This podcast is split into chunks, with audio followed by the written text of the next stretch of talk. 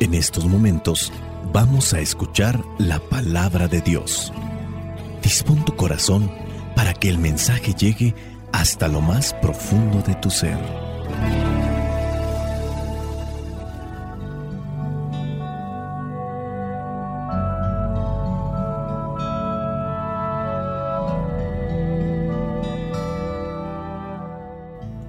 El Evangelio que la iglesia nos presenta para el día de hoy corresponde a Mateo capítulo 6 versículos del 7 al 15. Dice así, y al orar, no repitan ustedes palabras inútiles como hacen los paganos que se imaginan que cuanto más hablen, más caso les hará Dios. No sean como ellos porque su Padre ya sabe lo que ustedes necesitan antes que se lo pidan. Ustedes deben orar así. Padre nuestro, que estás en el cielo, santificado sea tu nombre, venga tu reino, hágase tu voluntad en la tierra, así como se hace en el cielo. Danos hoy el pan que necesitamos, perdónanos el mal que hemos hecho así como nosotros hemos perdonado a los que nos han hecho mal. No nos expongas a la tentación, sino líbranos del maligno. Porque si ustedes perdonan a otros el mal que les han hecho, su Padre que está en el cielo los perdonará también a ustedes. Pero si no perdonan a otros, tampoco su Padre les perdonará a ustedes sus pecados. Palabra de Dios. Te alabamos, Señor. Señor Jesucristo, nuestro divino Salvador. Gracias te damos por tu infinito amor. Te escuchamos en la palabra te recibimos y adoramos en la Eucaristía, te servimos en los hermanos.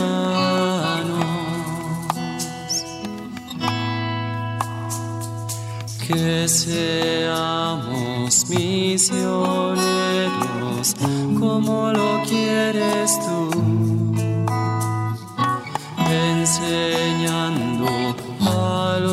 hombres el fuego de tu amor.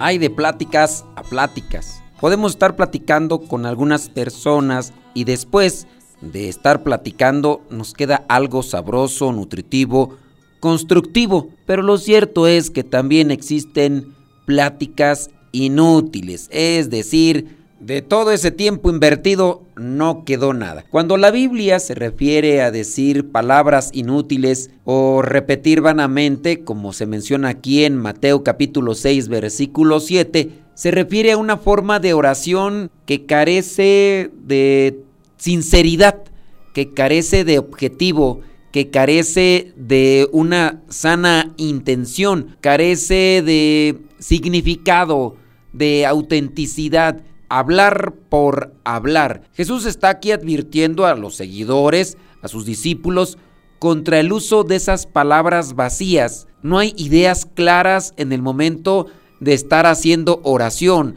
o está haciéndose una mención o una repetición sin sentido en su comunicación con Dios. No es solamente repetir palabras, porque en el caso de repetir palabras, pueden tener mucho significado. Recordemos aquel pasaje, parábola que presenta nuestro Señor Jesucristo cuando se refiere a aquella mujer que insistió mucho con el juez para que le atendiera y el juez, teniendo presente a aquella mujer muy insistente, pidiéndole obviamente la misma situación, salió a atenderle porque dijo, yo ni creo en Dios, pero como ya me colmó la paciencia, la voy a atender. Entonces no es malo como tal repetir cosas. El problema es que esas cosas que digamos no tengan sentido. Mateo capítulo 7 versículo 7 lo dice, pidan y se les dará, busquen y encontrarán. Entonces, en la constancia de pedir algo con sentido, se puede alcanzar. Considerémoslo para darle una respuesta también a aquellos que pueden hacer señalamientos por una petición o una oración repetida. En los salmos encontramos muchas de estas oraciones repetidas y no porque sean repetidas son vanas, son estériles, son vacías. En este contexto de al orar no repitan ustedes palabras inútiles, no digan palabras vacías como hacen los paganos. Jesucristo está haciendo referencia a esa práctica de estos grupos religiosos de aquella época, pero que también pueden ser una realidad, una actualidad en nuestras iglesias, que a su vez de aquel tiempo, como puede ser ahora, estamos aparentando ser muy orantes, pero nuestras palabras no tienen sentido. No por repetir mucho palabras o frases somos más espirituales, somos más cristianos, somos más orantes, porque podemos estar pidiendo algo que a su vez no lo sentimos, no lo queremos o no lo decimos con sinceridad. La enseñanza de Jesús se centra en la calidad y la actitud del corazón calidad y actitud en el corazón al momento de hacer una oración, en lugar de la cantidad de palabras o repeticiones utilizadas. Aquí Jesús nos anima a acercarnos a Dios con humildad, con sinceridad y autenticidad. Hay que hablarle a Dios desde lo más profundo de nuestro ser y expresando nuestras necesidades, preocupaciones y deseos de una manera genuina hablando de esta repetición de palabras que son desgastantes, que son a su vez hipócritas. Veamos el caso de aquellas parejas de enamorados que se repiten muchas veces el te amo y te quiero. Cuando estas palabras son de manera verdadera y genuina, realmente impactan el corazón. Una persona se puede enamorar de aquella que está expresando a cada rato te quiero, te amo, cuando dentro de sus actos ve plasmado lo que con sus labios tanto repite, no a su vez la persona que quizá escucha muchas veces el te quiero, el te amo, pero que en sus actos no ve reflejado lo que tanto repite. No por cambiar la voz se va a demostrar más el te amo. El amor se manifiesta, se autentifica en los actos. Cansa y desgasta cuando solamente decimos palabras que no tienen fundamento, que no tienen sustento. Hablando de una relación amorosa, pero lo mismo aplica para lo que es la oración. Entonces la advertencia en este versículo número 7 es no decir palabras vacías, no decir palabras inútiles, no tener una oración vacía, una oración superficial, sí, muy repetitiva, pero que carece, que no tiene un corazón sincero, una conexión genuina con Dios. La oración debe ser una expresión personal, sincera, verdadera, con nuestra relación con Dios. Si repetimos mucho algunas palabras dentro de la oración, que esas palabras realmente estén conectadas con nuestro obrar, para que no seamos unos hipócritas, unos fariseos. Después en el versículo 8 dice, no sean como ellos porque su Padre ya sabe lo que ustedes necesitan. Dios ya sabe lo que nosotros necesitamos, pero nosotros necesitamos expresarlo y lo hacemos a través de esa oración del Padre Nuestro. Otras veces ya hemos presentado una reflexión a cada estrofa e incluso a cada palabra del Padre Nuestro. Esta oración es una guía para dirigirnos a Dios reconociendo su santidad, buscando su voluntad y presentando nuestras necesidades a Él. Las oraciones que nosotros hacemos, los rezos que nosotros hacemos, debemos reflexionarlos y a su vez vivirlos. Jesús nos enseña a orar de una manera equilibrada, primero reconociendo nuestras necesidades físicas y después también nuestras necesidades espirituales. Si ya antes hemos escuchado que no debemos decir oraciones vacías o palabras inútiles, Tomándolo literalmente como dice el texto, la oración del Padre Nuestro nos enseña a enfocarnos ¿Quién es Dios? ¿Quiénes somos nosotros? ¿Qué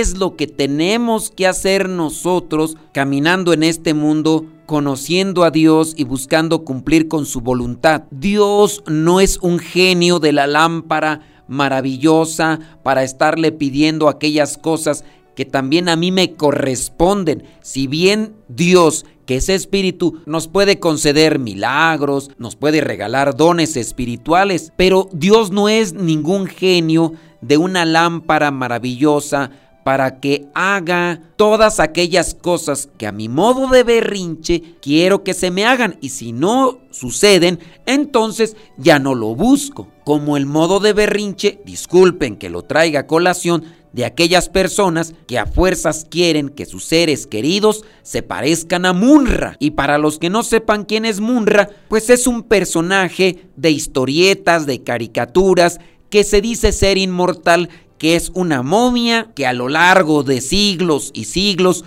permanece aquí en la tierra. Es una caricatura. Y este personaje, Munra inmortal, busca dañar, busca perjudicar a los demás pues hay personas que quieren que Dios haga a sus familiares parientes de Munra para que sean inmortales. Y como eso no va a suceder, se disgustan con Dios, se distancian de Dios, como si eso realmente revirtiera lo que naturalmente tiene que suceder. Solamente por decirles pues de algunas cosas, porque queremos manejar a Dios a modo de capricho. Ahí tenemos a tantas personas resentidas porque en tiempo de la pandemia y a pesar de que ya pasó bastante tiempo, todavía siguen resentidas con Dios porque su ser querido, su familiar muy cercano, se adelantó y a rato se van a adelantar ellos y yo también, porque nadie se queda en este mundo para semilla, porque ni nuestro Señor Jesucristo se quedó. Ahora querer que se haga las cosas a modo de capricho, porque así es mi deseo y así lo quiero, solamente revela mucha soberbia de nuestra parte. La oración del Padre Nuestro, como las otras oraciones que también se presentan en la Biblia, deben de reflexionarse, deben de vivirse. Oraciones distintas de una, de otra manera, con diferentes intenciones, hay que meditarlas, hay que vivirlas. Jesús nos muestra cómo pues debemos acercarnos a Dios porque Él es un Padre amoroso. Jesús nos anima a tener una relación entonces cercana con aquel que es su Padre y que también es Padre nuestro. Nos invita con esta oración a ser confiados a su providencia, a su cuidado, sin dejar de hacer lo que a nosotros nos toca. Dirigirnos pues a Dios con confianza, con seguridad, con esperanza, haciendo lo que me toca y esperando en el tiempo de Dios a que Él también me otorgue lo que me corresponde y lo que me ayuda. Dios nos escucha y se preocupa por nosotros. Nosotros no escuchamos ni queremos muchas veces lo que Dios quiere para nuestro bien. La oración del Padre nuestro habla sobre el perdón. Nos enseña que si queremos recibir el perdón de Dios, también debemos perdonar a aquellos que nos han ofendido. El perdón, hablando de una relación con Dios, es esencial en nuestra relación con Él y también con los demás. Cuando nosotros perdonamos a los demás, nos liberamos del resentimiento y la amargura. El resentimiento y la amargura impiden que tengamos una buena relación con Dios.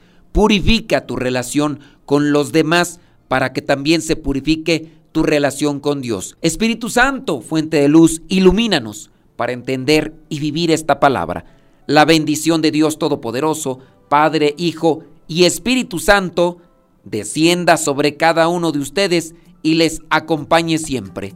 Soy el Padre Modesto Lule, de los misioneros, servidores de la palabra. Vayamos a vivir el Evangelio.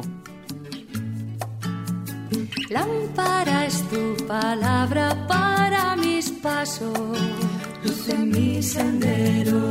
Lámpara es tu palabra para mis pasos, luz mi sendero. Luz, tu palabra es la luz